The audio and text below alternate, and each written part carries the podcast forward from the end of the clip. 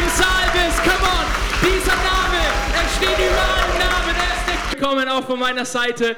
Mein Name ist Gabriel und ich bin hier der leitende Pastor. Lasst uns unserer Band auch noch einen kleinen Applaus geben. Der darf nicht ganz so laut sein wie der für Jesus, aber ihr habt das Hammer gemacht.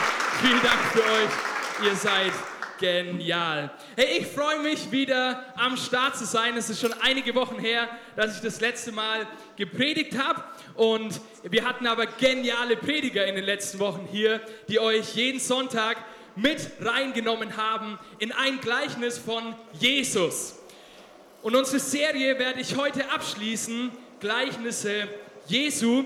Und ich möchte heute gleich zum Start unser Gleichnis aus Lukas 12 mit uns lesen und reinsteigen in die Bibel. Wenn du deine eigene Bibel dabei hast, schlag sie auf. Ansonsten hier hinter mir wirst du den Text sehen. Er sagte aber, also Jesus, ein Gleichnis zu ihnen und sprach, das Land eines reichen Mannes trug viel ein. Und er überlegte bei sich selbst und sprach, was soll ich tun? Denn ich habe nicht, wohin ich meine Früchte einsammeln soll. Und er sprach, dies will ich tun, ich will meine Scheunen niederreißen und größere bauen und will dahin all mein Korn und meine Güter einsammeln. Und ich will zu meiner Seele sagen, Seele, du hast viele Güter liegen auf viele Jahre. Ruhe aus, trink, iss, sei fröhlich. Das wollen wir alle, oder? Ausruhen, essen, trinken und fröhlich sein. Amen.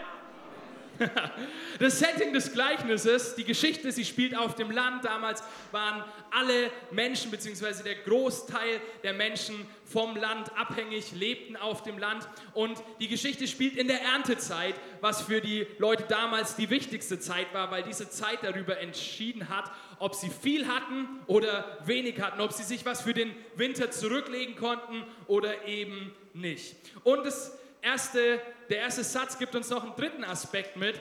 Das Gleichnis spielt in der Oberschicht. Der Mann war reich. Es ist davon auszugehen, dass er sehr reich war und viele Ländereien hatte. Warum? Kleines Detail, bei Gleichnissen immer hinschauen, genau hinschauen. Er hatte nämlich viele Scheunen. Also Scheunen im Plural, nicht nur eine Scheune. Und damals war es eher üblich, dass ein normaler Bauer eine Scheune hatte und sehr unüblich, dass ein Bauer mehrere Scheunen hatte. Und dieser Mann, er erlebt erfreulicherweise eine sehr gute Ernte.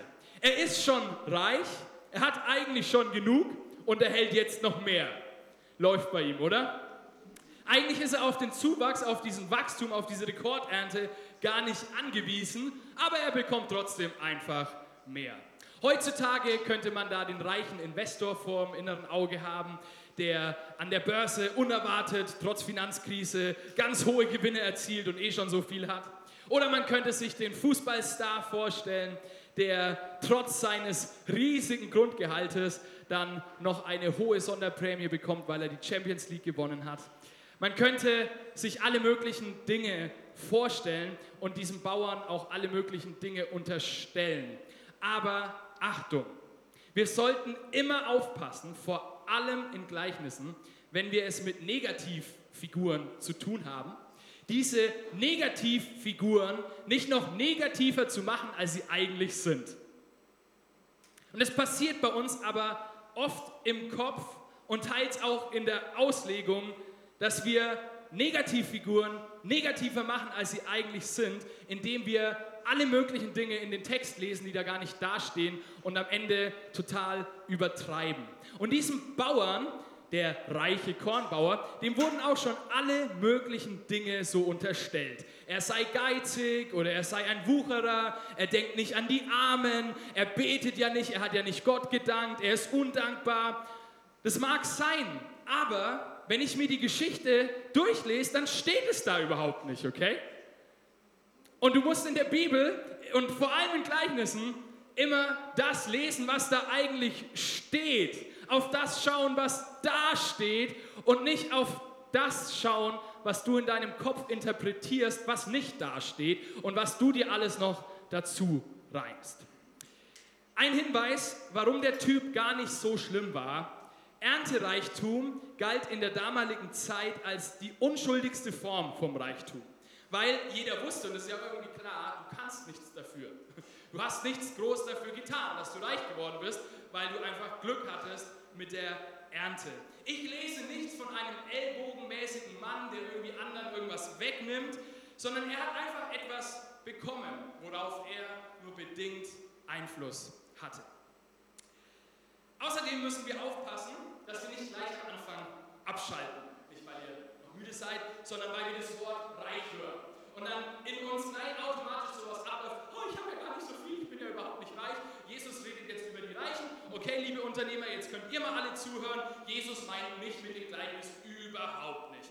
Erstens, du gehörst mit sehr hoher Wahrscheinlichkeit, selbst wenn du Hartz IV empfängst oder BAföG, zu den 15% der reichsten Menschen dieses Planeten Erde. Und zweitens sehen wir gleich, dass dieses Gleichnis gar nicht so sehr auf arm und reich abzielt, sondern eigentlich in eine ganz andere Richtung geht, die uns alle betrifft, ganz egal, wie auf deinem Kontostand die Situation ausschaut. Also bleib am Ball und lern mit mir, was uns dieses Gleichnis über unser Leben lehren kann.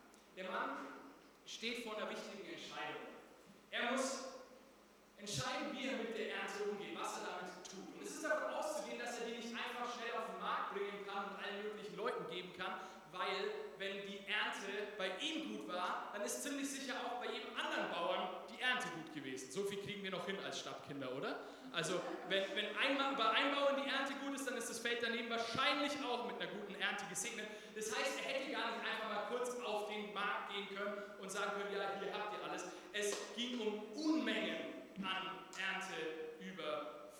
Und in dieser Entscheidungsfindung, was er jetzt damit tut, führt der Mann ein Selbstgespräch. Er sagte bei sich selbst, also Jesus nimmt uns mit in seine Gedanken rein. Das macht Jesus in nur genau drei Gleichnissen. Ein ganz besonderes Stilmittel, das er hier verwendet, weil das Selbstgespräch ist das ehrlichste Gespräch, oder? Im Selbstgespräch bist du ehrlich. Im Selbstgespräch bist du nicht taktisch, strategisch, sondern du redest klar und offen. Du bist manchmal unhöflich, du bist manchmal sauer, du bist manchmal froh, was auch immer. Im Selbstgespräch bist du ganz du selbst, ohne Fassade, ohne wie du irgendwie gerne wirken würdest, sondern wie du wirklich bist. Und die Geschichte nimmt uns mit hinein in sein Selbstgespräch, in seinen Kopf. Stell dir mal ganz kurz vor, wir könnten jetzt die Selbstgespräche in deinem Kopf mithören. Ganz schön schlimm, oder? Die Vorstellung. Der arme Bauer, habt, lasst uns Mitleid mit ihm haben. Er nimmt uns mit hinein in sein Selbstgespräch. Und dieses Gespräch es teilt sich in zwei Hälften. In der ersten Hälfte geht es vor allem um das Planen und um das Analysieren der Situation. Ja, was mache ich denn jetzt eigentlich? Meine Scheune ist zu klein. Wie gehe ich jetzt damit um? Es ist doch ganz normal vor einer großen Entscheidung, dass wir planen und die Situation analysieren, oder? Alle Deutschen sagen Amen. Für mich ist dieser Typ vorbildlich. Er ist tatkräftig, er ist sogar mutig. Er packt an und er nimmt sich einen Entschluss und sagt hey, ich reiß meine Scheune ab und baue einfach neue. Was für ein Typ. Und in dieser ersten Hälfte des Selbstgesprächs lesen wir ein Wort zweimal. Und wenn wir in so wenigen Versen der Bibel in einer so kompakten Geschichte, Jesus war der Meister des Geschichtenerzählens, der hat es mal geschafft, in drei Sätzen eine Geschichte zu erzählen, die so eine Tiefe hat, wie ich sie niemals erzählen könnte, müssen wir hinschauen, wenn ein Wort zweimal fällt, ist es was Besonderes und Wichtiges. Und wir lesen in dieser ersten Hälfte vom Sammeln, vom Einsammeln. Ich glaube, dass das Sammeln schon immer zum menschlichen Leben dazugehört. Und auch in der Bibel, in der Weisheitsliteratur, werden wir sogar zum Sammeln ermutigt. Geh zur Ameise, du Fauler. Sieh, was sie tut und lerne von ihr. Kein Vorgesetzter treibt sie an und doch sorgt sie im Sommer für Nahrung, sammelt ihre Vorräte für die Erntezeit. Oder Sprüche 10, Vers 5. Wer im Sommer sammelt, ist ein kluger Sohn. Doch wer die Ernte verschläft, hat Verachtung verdient. Das Sammeln, ein tiefer Grundzug des Menschen und zwar in allen Bereichen des Lebens. Und wenn du einen Sammler daheim hast als Ehemann, der alle möglichen nervigen Dinge sammelt oder als Ehefrau, dann gib ihm mal kurz einen Stoß und sag, heute geht's um dich.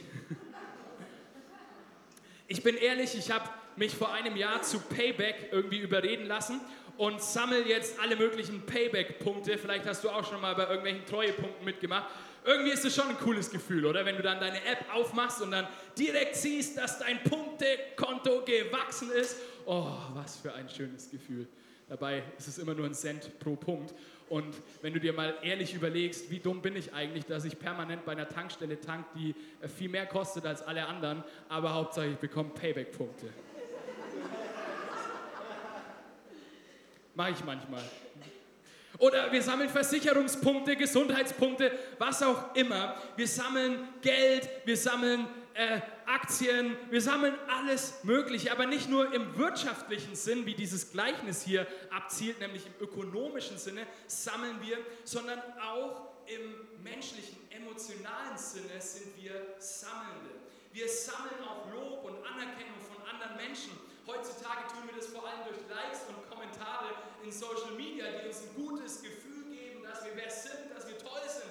Wir sammeln aber auch schöne Erlebnisse, schöne Momente mit der Familie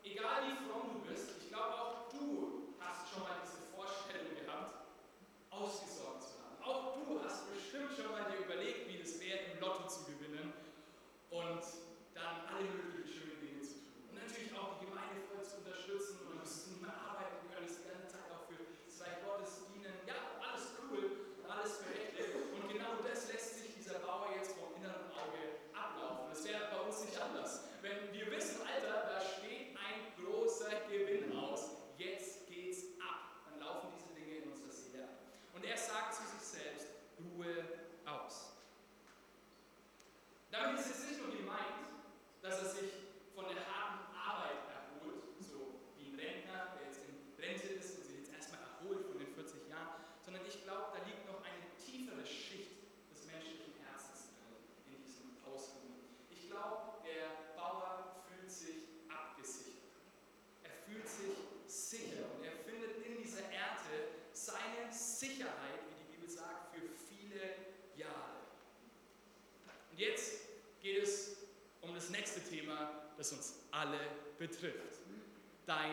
Sicherheitsbedürfnis. Wir alle von Kindesbeinen an haben dieses tiefe Bedürfnis nach Sicherheit in uns. Und seit der Moderne gibt es in unserer Gesellschaft alle möglichen Formen von Versicherungen. Und wir Deutschen sind wahrscheinlich die Weltmeister darin. Wir versichern uns gegen alle Möglichkeiten, Krankheit, Arbeitslosigkeit und was es da draußen nicht alles gibt. Und nicht nur im wirtschaftlichen Bereich, sondern auch in allen anderen Bereichen unseres Lebens sind wir von so einem krassen Sicherheitsdenken heutzutage geprägt. Und es wirkt sich nicht nur aus auf unsere Finanzen, sondern auch auf unsere Berufswahl oder auf unsere Freundschaften und auf unsere Beziehungen, weil wir um alles in der Welt auf Nummer gehen wollen. Und da muss ja alles perfekt passen, bevor ich mich überhaupt mal traue, ein Mädchen zum Kaffeetrinken einzuladen, weil ich will ja auf Nummer sicher gehen. Ich will ja auf keinen Fall irgendwie komisch dastehen. Wir alle sehnen uns nach Sicherheit. Und die finanzielle Sicherheit, die finanzielle Absorgung, das ist so ein, so ein Grundbedürfnis und auch so ein Fundament, auf dem wir dann unser Leben irgendwie aufbauen könnten, oder?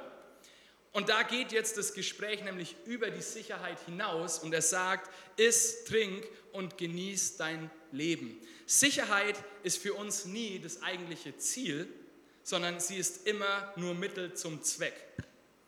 Oder hattest du schon mal jemanden erlebt, der gesagt hat, mein Lebensziel ist, so viele Versicherungen wie möglich zu haben? Wir würden sagen, du Narr. Die Sicherheit ist nicht das Ziel, sondern ist immer Mittel zum Zweck. Sicherheit ist sozusagen die Voraussetzung dafür, dass wir unser Leben genießen und feiern können. Und wir gerade als junge Menschen hier in diesem Land, die so gut wie noch keine Krise erlebt haben, in besten Umständen, in einer genialen äh, Gesellschaft in dem Sinne, ähm, was das Geld anbelangt, die Werte und Charakter mal außen vor gelassen. Wir haben noch nie eine Krise erlebt und für uns ist es selbstverständlich, dass wir diese Sicherheiten haben, dass wir den Papi daheim haben, dass wir BAföG haben, dass wir, was wir nicht alles haben. Das eigentliche Ziel, wenn wir auch uns hinterfragen, ist am Ende nicht die Sicherheit, sondern die Lebensfreude. Wir wollen uns freuen am Leben. Und ich verstehe den Bauern. Ganz ehrlich, essen, trinken und das Leben genießen ist doch cool. Amen. Wer möchte das nicht? Und da ist er auch schon wieder biblisch unterwegs, der Junge. Prediger 3, Vers 13. Doch wenn irgendein Mensch isst und trinkt und Gutes genießt bei all seiner Mühe, so ist das auch eine Gabe Gottes später beim Schweinsbraten nochmal vorlesen. Prediger 3, Vers 13. Auch hier ist der Bauer irgendwie kein Unmensch, kein Idiot. Er ist einfach typisch für uns alle, für dich und auch für mich. Wir wollen unser Leben genießen und uns am Leben erfreuen. Und jetzt passiert in dieser Geschichte was ganz schön Unerwartetes. Ein schockierender Zwischenruf von Gott der dieses Selbstgespräch beendet mit dem Satz, du Tor, du Idiot, du Narr, in dieser Nacht wird man deine Seele von dir fordern. Was du aber bereitet hast, was du gesammelt hast, für wen wird es sein? Auf einmal redet Gott. Irgendwie ganz schön unhöflich von Gott, oder? Ich meine, der spricht den einfach mit du Idiot an. Jetzt stell dir mal vor, du sitzt so ganz entspannt an deinem Schreibtisch und checkst gerade die Finanzen aus für deine Familie und kümmerst dich um die private Altersvorsorge für deine Kinder und bist so am rumchecken, ah, welches Produkt kaufe ich und plötzlich hörst du eine Stimme, du Idiot. Ist ganz schön irritierend, oder? Vor allem, wenn man dann merkt, dass es nicht die Ehefrau war, sondern Gott selbst. Gott greift jetzt in die Geschichte ein und man merkt schnell, dass er völlig anders denkt, in völlig anderen Maßstäben unterwegs ist, wie wir es sind. Falls du Gott noch nicht so oft hast reden hören und ihn noch nicht so gut kennst, ich möchte dir kurz sagen, der kann schon auch anders, okay? Er kann auch viel liebevoller aber trotzdem ist er ein Gott, der dir und mir nicht nach dem Mund redet. Das ist auch wichtig zu hören, vor allem für all diejenigen, die schon länger mit Jesus unterwegs sind. Mir ist ganz wichtig geworden, sich zu überlegen, Alter, das kannst du nicht machen. Kannst du nicht einfach so einen tollen Bauern, der tatkräftig, mutig da eine gute Entscheidung trifft und einfach unverdient eine große Ernte eingesackt hat, dann kannst du dich einfach Idiot nennen. Was ist los mit dir? Er spricht hier nicht mit einem Kind. Gott spricht hier auch nicht zu einer deprimierten, niedergeschlagenen Person. Solche Personen würde er immer anders ansprechen, wenn wir Jesus und sein Leben anschauen. Er redet auch nicht zu einer armen oder kranken Witwe, sondern er redet zu einem reichen Großgrundbesitzer und der verträgt die Klarheit schon, oder? Der hält es schon aus, da kann man schon mal auch ein bisschen draufgeben. Ich habe mir so gedacht, in der Bibel lesen wir, dass wir aus jedem Wort, das aus dem Munde Gottes kommt, leben. Also auch von diesem Wort. Du Narr. Wenn wir erkennen, warum er ihn Narr genannt hat, was ich dir später noch sagen werde. Das Gleichnis möchte uns etwas beibringen. Wir als Deutsche, wir kennen diese Form der Erzählung nicht mehr so wirklich. In Märchen kommt es noch so nahe ran, dass man quasi Lebensweisheiten durch Geschichten mit auf den Weg geben möchte. Wir sind eher so unterwegs, so eins, zwei, drei, wir wollen irgendwie Dogmen haben oder wir wollen es klar haben. Aber diese Art der Weisheitsliteratur aus dem Orient und auch aus dem Alten Testament, die ist uns ein bisschen abhanden gekommen. Und wir müssen aber verstehen, dass Jesus selbst nicht nur Prophet war, der das Reich Gottes angekündigt hat, sondern er selbst war als Weisheitslehrer unterwegs. Und er stand in dieser göttlichen Tradition von dieser weisheitlichen Lehre des Judentums. Und wir müssen verstehen, dass viele der Gleichnisse Jesu sehr weisheitlich geprägt waren. Sie dienten also nicht in allererster Linie, wie das bei uns dann oft ankommt, um uns Angst zu machen oder um irgendwelche dogmatischen Aussagen zu treffen, sondern sie dienten vor allem dazu, dass der Hörer zum Nachdenken über das eigene Leben angestoßen wird. So sollten Menschen zur Erkenntnis der Wahrheit kommen. So sollten sie verstehen, ah, darum geht's. Und die Weisheit, sie ist immer das Gegenteil von der Torheit. Und der reiche Bauer wird du Tor genannt, also er handelte nicht weise. Und deshalb würde man heute noch sein Leben fordern. Und er würde heute noch sterben. Wie crazy in allen Kulturen und Völkern, in allen Weisheitstraditionen, bei allen Philosophen, bei allen Dichtern und Denker, die über das Leben schreiben, gibt es diese Memento Mori-Geschichten, von dem dieses Gleichnis auch eine ist, aber mit einem ganz bestimmten Ziel und Zweck. Was ist Memento Mori? Memento Mori heißt Gedenke des Todes. Sei dir deiner eigenen Sterblichkeit bewusst, du Mensch. In allen Kulturen, auch in unserer deutschen Literatur, Wilhelm Tell, Schiller, wie sie alle heißen, kamen immer wieder solche Memento Mori-Geschichten, um uns klarzumachen, hey, dein Leben ist eines Tages auch mal vorbei. Weil anscheinend vergessen Menschen aller Völker, aller Kulturen, aller Generationen immer wieder ziemlich schnell, dass sie eines Tages sterben werden. Und vor allem die Tatsache des eigenen Todes, wenn wir ganz ehrlich sind, schieben wir doch auf die ganz lange Bank und unterschätzen es vollständig. Mir ist aufgefallen, dass wir in unserer heutigen Kultur und Gesellschaft einen so verdrehten Umgang mit dem Thema Tod haben. Und ich spreche jetzt aus meinem Herzen, ich spreche jetzt aus meinem Erleben. Auf der einen Seite hören wir so viel vom Tod von irgendwelchen Menschen, die wir überhaupt nicht kennen und noch nie gehört haben. Unsere Nachrichten sind voll von schrecklichen Katastrophen und die Negativschlagzeilen, sie überschlagen sich, weil sie sich besser verkaufen. So eine kranke Ideologie unserer Medien. Und das ist auch einer der wenigen Punkte, in denen ich mit den ganzen Leuten, die so gegen Corona und sowas demonstrieren, eins bin, dass ich sage, ja, es stimmt, die Medien, die malen sehr viel Negativ, sehr viel Angstmachendes, sehr viel Schockierendes. Wir hören von allen möglichen Katastrophen. Vielleicht hast du diese Woche aus Solingen von dieser unsäglichen Katastrophe gehört, wo fünf Kinder ermordet wurden. Und im Gegensatz zur Antike haben wir aber gar keinen persönlichen Umgang mehr mit dem Tod. Wir haben viel weniger Berührung in unserem alltäglichen, in unserem privaten Umfeld als früher. Und es liegt nicht nur an der Tatsache, dass wir den Tod in gewisser Weise in die Altersheime und in die Krankenhäuser abgeschoben haben, sondern dass die Sterblichkeit früher auch viel höher war und es ganz normal war, dass da Kinder sterben und die Familien eh viel größer waren und man hat es miterlebt in seinem Alltag, dass Menschen gestorben sind. Ich persönlich habe in meinem näheren Umfeld noch keinen Menschen verloren und ihn im Tod begleitet.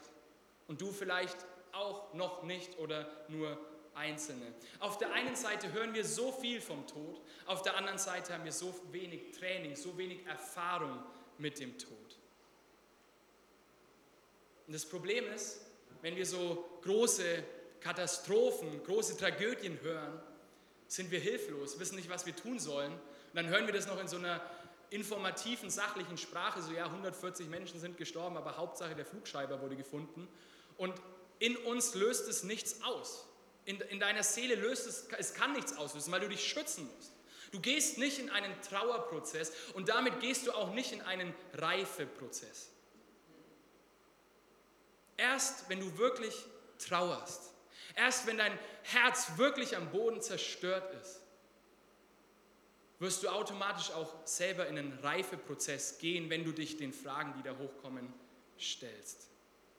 Ich und viele von euch, wir sind momentan in einem solchen Trauerprozess, weil wir vor zwei Wochen einen Freund, Wegbegleiter und Bruder im Herrn verloren haben.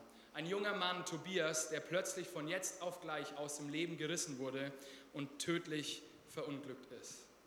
Und in diesen letzten zwei Wochen und vor allem auch durch dieses Gleichnis merke ich, wie ich mich automatisch mit Fragen beschäftige, mit denen ich mich normalerweise nicht auseinandersetze, denen ich im Alltag ausweiche. Und neben der Trauer um Tobi bitte ich jeden Einzelnen, den diese Nachricht und jetzt auch die Predigt im Herzen trifft, solche Situationen zu verwenden, um zuzulassen, dass deine eigene Sicht über den Tod und auch über deinen eigenen Tod reifen kann. Ich habe gemerkt, dass ich den Tod immer nur als was Schlechtes will ich nicht haben, äh, komisch, abstempeln. Etwas, mit dem ich mich nicht gerne beschäftige, dem ich nicht ins Auge sehen will und den ich automatisch mit negativen Gefühlen verbinde. Und Gott hat mir aber gesagt, hey, weißt du, Gabi, in deiner Gemeinde sitzen Menschen, die haben Tag ein, Tag aus Angst vor dem Tod. Die beschäftigen sich damit viel mehr, weil es für sie auch schon viel realer ist, weil sie vielleicht älter sind. Und nicht nur diese Schocknachrichten, wo jemand aus dem Leben gerissen wird, wie bei Tobi, sind der Fall, sondern auch das ganz normale Altwerden und Sterben und Loslassen ist ein ganz großes Thema. Aber wann wird in Gemeinden darüber gesprochen? Ein Philosoph, ich glaube, er war Atheist, der sich im 20. Jahrhundert sehr intensiv mit dem Thema Tod beschäftigt hat, hat gesagt, der Tod ist nicht nur ein Ereignis am Ende unseres Lebens, sondern jeder Tag unseres Lebens bringt uns dem Tod einen Tag näher. Ist jetzt kurz ein bisschen deprimierend. Das heißt, wir leben immer schon im Vorhof des Todes. Wir leben ein Leben zum Tode. Unsere Zeit ist Verfallszeit. Die Zeit vergeht und sobald wir atmen können, können wir sterben. Jeder Lebende, schon ein Säugling, ist alt genug, um zu sterben. Das kann ich so nicht sagen. Oh, der Preis, dass wir atmen können, ist, dass wir sterben können. Der Tod ist uns immer fremd. Wir können ihn nicht trainieren und ausprobieren. Wir werden nie eine Geschichte schreiben können, die beginnt, als ich einmal tot war. Keiner kann das innere Erleben des Todes vorherwissen. Nicht einmal der, der sich dazu entscheidet, sich selbst das Leben zu nehmen. Der Tod ist unausweichlich, nur der Tod ist todsicher. Damit ist er in gewisser Weise das Realste. Wir sind wehrlos, das empört uns und wir protestieren gegen den Tod. Wir können ihn nicht einfach so annehmen. Es waren jetzt nicht meine Worte, sondern seine Worte und er bleibt da auch stehen und bringt keine Hoffnung, bringt keinen Gott mit ins Spiel. Und das unterscheidet jetzt die Memento Mori-Geschichten der Bibel von den Memento Mori-Geschichten der Antike und anderen Künstlern und Dichtern und Denkern, weil der Tod und das Gedenke des Todes in der Bibel immer zusammen mit Gott kommt. Immer zusammen mit einem liebenden Vater, der für dich und für mich auf diese Welt gekommen ist und damit dem Tod alle Macht genommen haben. Immer in diesem Zusammenhang lesen wir davon, dass wir unserer Endlichkeit ins Auge schauen sollen. Das Ernstnehmen des Todes alleine hilft uns nicht wirklich weiter. Und du wirst dadurch auch kein Datum erfahren und du kannst dich da auch nicht irgendwie besser darauf vorbereiten. Und deswegen ist es so wichtig zu verstehen, dass die Lebenszeit in der Bibel nicht nur Verfallszeit ist, wie hier Heidegger sagt, sondern in erster Linie immer die geschenkte und die von Gott gewährte Zeit ist. Und nur so können wir verstehen, was im Psalm 90, Vers 12 steht. Mach uns bewusst, wie kurz das Leben ist, damit wir unsere Tage weise nutzen. Weißt du, die Begrenztheit unseres Lebens, die wird in der Bibel definitiv betrachtet. Und viel mehr, als wir das in unserem 21. Jahrhundert auf den Kanzeln in den Gemeinden hören. Sie wird betrachtet, sie wird angeschaut, sie wird immer wieder in den Blick genommen, aber immer in Bezug zu Gott. Weil Gott geht es am Ende nicht darum, dass wir unsere Begrenztheit ernst nehmen, sondern dass wir im Ernstnehmen unserer Begrenztheit zu Gott finden dass wir Gott selbst ernst nehmen. In der Bibel geht es um die Frage, wie wir den Tod bedenken, damit wir unsere Tage weise nutzen. Das hat nichts mit Angstmacherei zu tun, das hat auch nichts mit Strafe zu tun. Und genau in dieser weisheitlichen Tradition steckt Jesus und möchte uns mit dem Gleichnis genau das beibringen. Er möchte uns fragen, hey, wie baust du dein Leben auf? Auf welches Fundament baust du dein Leben auf? Und was besitzt du, wenn der Tod dir am Ende alles nimmt? Für mich ist dieses Gleichnis nicht ein direktes Gleichnis über Habgier und Geiz. Da gibt es extrem viele andere Gleichnisse und Geschichten, keine Angst. Aber für mich ist dieses Gleichnis eher ein Gleichnis der Frage, was bin ich? Wer bin ich ohne mein Angehäuftes? Ohne mein Gesammeltes? Ohne all die Dinge, all die Erlebnisse, all das, was mich ausmacht. Wer bin ich? Und wenn in all dem Angehäuften, in all dem Gesammelten, in den Scheunen unseres Lebens, und du hast vielleicht keine Scheune, wo Früchte drin liegen, aber du hast eine Scheune, wo, wo Geld drin liegt, du hast eine Scheune, wo irgendwelche anderen Dinge drin liegen, wenn unsere Scheunen unsere Identität sind, dann werden wir keine Identität haben, wenn wir tot sind. Weil der Tod, er wird uns eines Tages von allem entkleiden, was wir angehäuft haben. Du wirst nichts mit in den Tod nehmen können.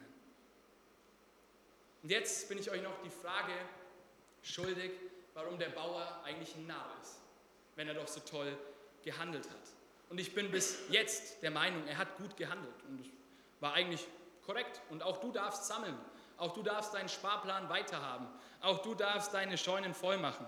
Das Handeln an sich war nicht das Problem. Ich würde ähnlich handeln. Das Problem sitzt woanders, nämlich nicht in der Handlung, sondern in der Lüge der Handlung. Weil der Bauer macht sich hier etwas vor. Er glaubt einer Lüge. Er glaubt einer Illusion. Und er möchte sich vom Wohlstand absichern.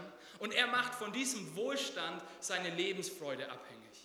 Er verwechselt das Lebensmittel mit dem Leben selbst.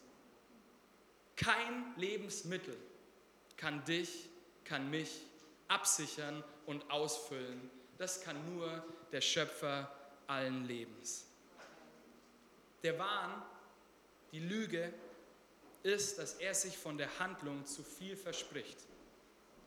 Er will vom Wohlstand das bekommen, was er nur von Gott bekommen hat. Und Jesus sagt danach, was besitzt du in Gott?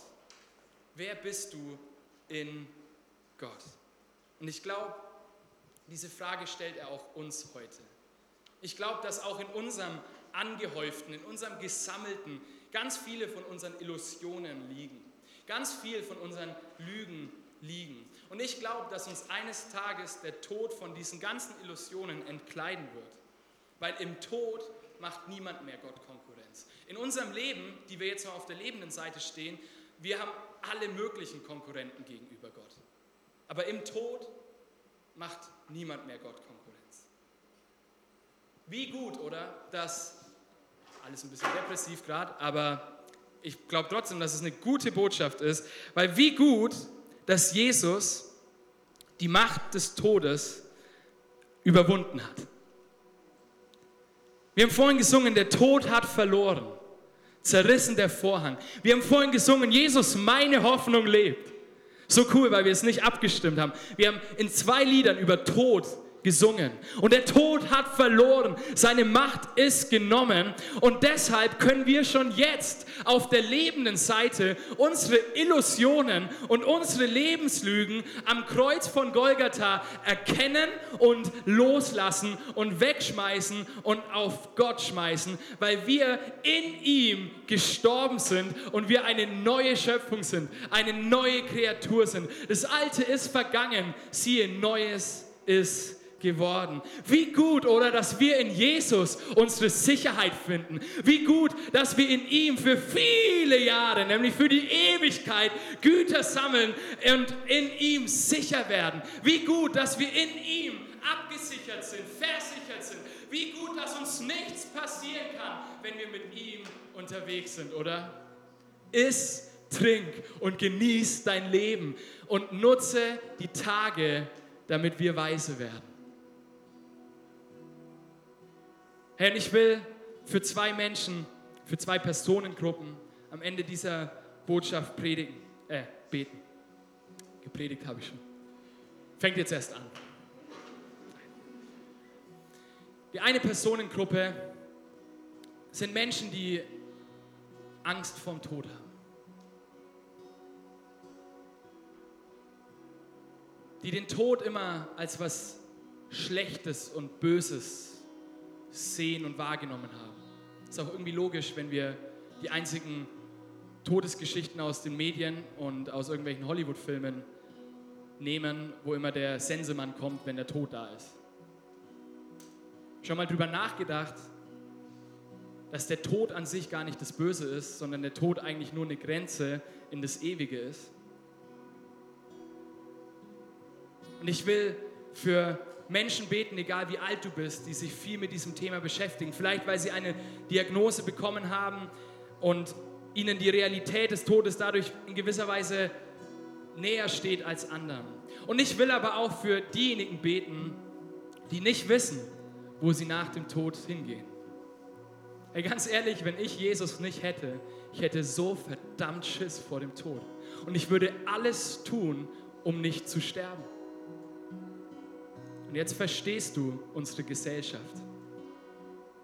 Jetzt verstehst du, warum in Nachrichten über 140 Tote eines Flugzeugabsturzes darüber berichtet wird, dass der Flugschreiber gefunden wurde. Wo du dir denkst, sag mal, geht's noch? Scheiß doch auf diesen Flugschreiber. Ja, nee. Wenn du so Angst vorm Tod hast, weil du nicht weißt, was danach kommt, dann tust du als guter humanitärer Mensch alles dazu, damit sowas nie wieder passiert. Und dafür ist der Flugschreiber ein wichtiger Informationsgeber. Ich kann dich so verstehen, mein lieber Freund, wenn du richtig Schiss vor dem Tod hast, weil du nicht weißt, was nach dem Tod kommt. Aber ich habe die beste Nachricht für dich. Wenn du Jesus Christus in dein Leben aufnimmst, wenn er Besitz nimmt von dir und du reich wirst in ihm, dann wirst du in die Ewigkeit, in die Herrlichkeit einkehren. Und dann ist der Tod nur ein Übergang, nur eine Grenze, nur ein, ein Moment, der im Vergleich zur Ewigkeit nichts ist. Und ich will für dich beten, wenn du heute sagst, ja, ich möchte diesen Jesus kennenlernen, ich möchte ihn in mein Herzen aufnehmen, dann ist jetzt die Gelegenheit dazu. Und ich wollte dir keine Angst machen mit dieser Predigt. Ich wollte dich nicht einschüchtern, ich wollte dich nicht manipulieren, sondern ich habe einfach nur das Wort Gottes sprechen lassen. Und wenn du jetzt spürst, ja, da ist was in meinem Herzen, was darauf reagieren möchte, dann kannst du jetzt einfach mit einstimmen in dieses Gebet. Ich werde für beide Personengruppen beten und dann werden wir nochmal in den Lobpreis gehen. Jesus, wir danken dir, dass du so gut bist und dass du uns liebst und dass du uns angenommen hast. Und ich bete, Jesus, dass du jetzt in diesem Moment durch deinen Heiligen Geist Angst vorm Tod nimmst. Ich spreche, dass die Kraft des Todes überwunden ist. Und ich spreche aus über Menschen, die vielleicht nachts aufwachen, Angst haben, die, die immer wieder davon geplagt werden, die, die damit nicht loslassen können. Ich, ich segne sie und bete, dass Freiheit in ihr Herz kommt, Freiheit in ihr Denken kommt. Und ich spreche aus, dass die Macht des Todes über deinem Leben verloren ist und keine Power mehr hat, sondern dass derjenige, der für dich gestorben ist, deine Kraft geworden ist.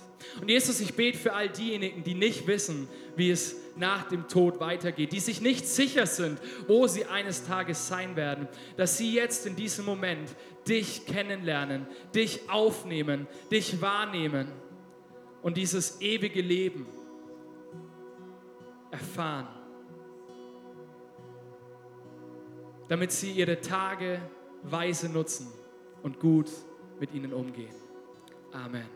Lass uns zum Ende nochmal aufstehen und vor Gott kommen und singen, dass uns nichts von dieser Liebe trennen kann.